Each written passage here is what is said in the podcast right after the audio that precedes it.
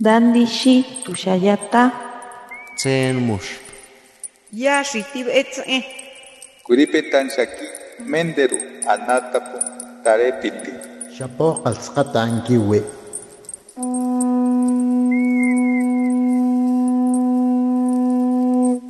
Los renuevos del Sabino. Poesía indígena contemporánea.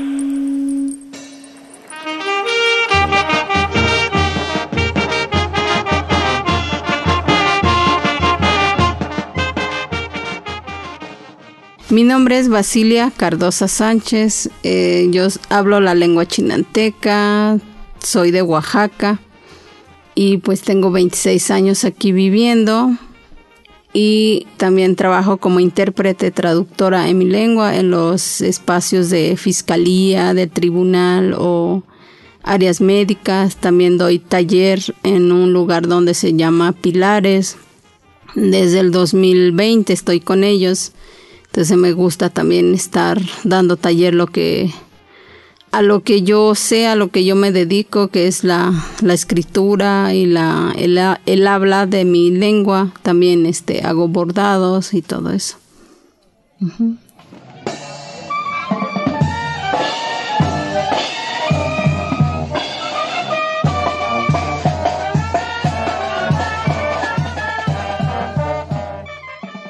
Muti'i, la sombra del águila.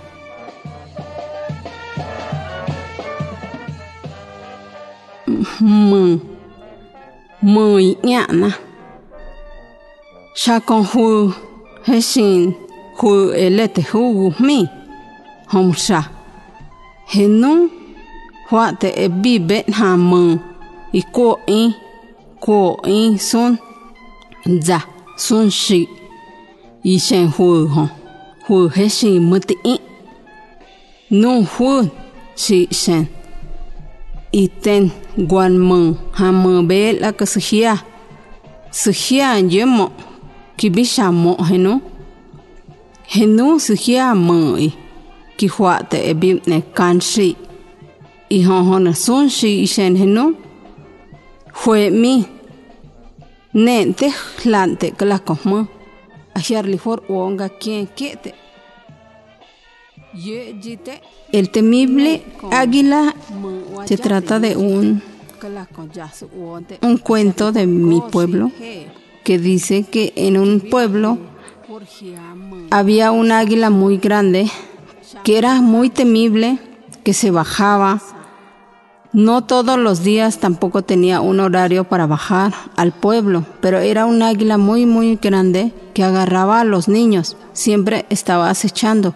Los niños no podían salir a jugar, no podían salir a trabajar.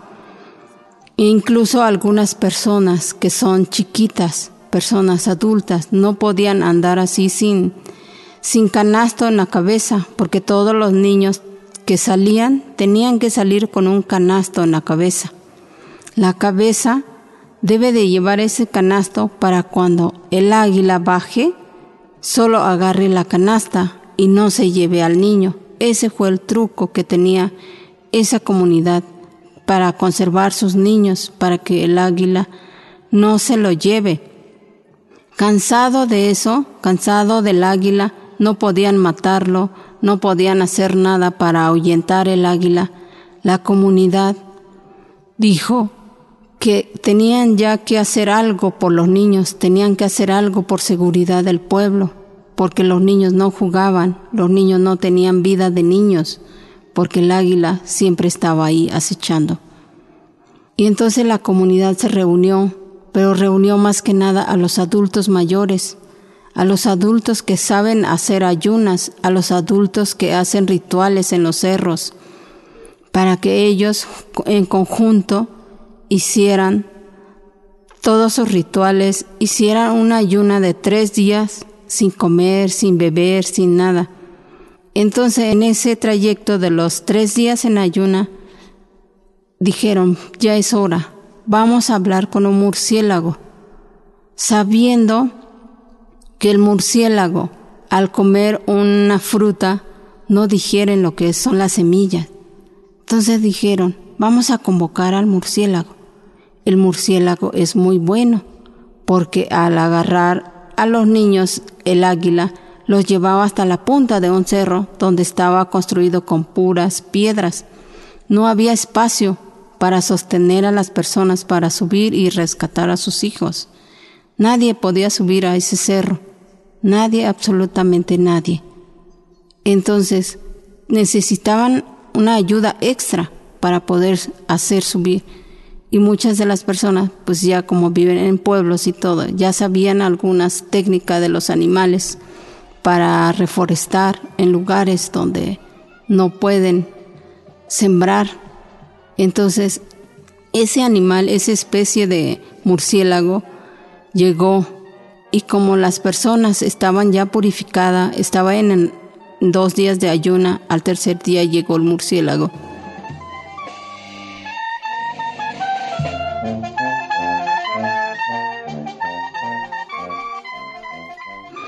Pudieron hablar con el murciélago y le dijeron, necesitamos de tu ayuda.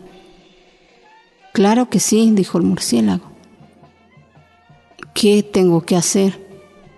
Las personas le dijeron, solo queremos que vayas a comer frutas, donde quiera que haya frutas, ve a comer. Aguántate para hacer del baño hasta que llegues a ese cerro. Una vez llegando al cerro, entonces tienes que soltar todo, tienes que hacer del baño en todo alrededor del cerro para que puedan hacer plantas, árboles y podamos nosotros sostener y rescatar a nuestros hijos. El murciélago luego dijo que sí, pero después dijo, ¿y yo qué voy a obtener con ayudarlos? Yo necesito algo a cambio. Y le dijeron, claro que sí, vas a obtener tu premio, pero primero ve a comer eso, primero haz lo que te decimos y luego te decimos cuál va a ser tu premio. Y feliz el murciélago se fue y las personas de esa comunidad vieron que estaba creciendo árboles en el cerro donde antes no había nada. Dijeron, el murciélago ya cumplió su parte. Qué bueno. Y entonces la gente pudo subir, pudo ver hasta allá arriba qué es lo que había. Estaban los niños todos flacos y desnutridos, pero no estaba el águila. Entonces bajaron otra vez, no rescataron a los niños, bajaron otra vez y después volvieron a hablar con el murciélago porque el murciélago quería su premio y le dijeron al murciélago, puedes chupar tantita sangre de los animales que tenemos en el patio. Bueno, muy bien, se fue el murciélago y oh sorpresa, que llega con una pierna humana.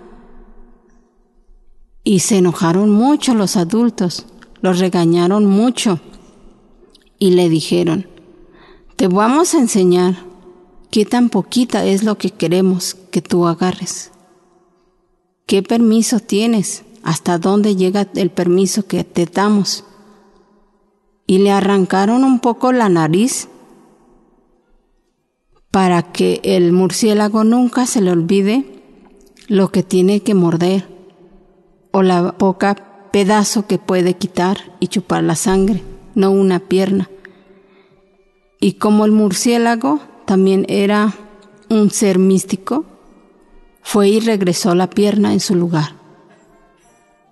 Y entonces las personas le dijeron, ese es lo poco que tú puedes agarrar de los animales, no más.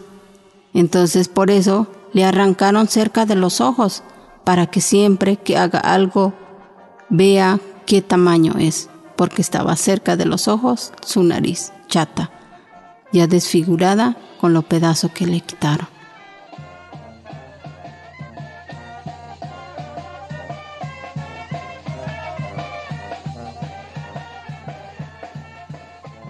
Y después de eso, subieron otra vez los señores al cerro y dijeron, ahora sí vamos a ir. Vamos a rescatar a los niños, espero que tengamos suerte. Estaba el águila dormido y uno de los señores pisó un tronco se rompió en pedazo, hizo un ruido y se despertó el águila. En ese momento el águila salió volando, dejando a los niños solos, pero no tenía cría. Dejando a los niños solos y las personas rescataron a sus hijos, pero el águila al pasar pasó exactamente encima del pueblo, encima de las casas de las personas del pueblo, hizo una sombra. Entonces hasta ahorita ese pueblo se llama, en la lengua se le dice muti'i, que quiere decir la sombra del águila. El no lo que ve con un he jugo, es un es quizá i que muy con un he, ¿no?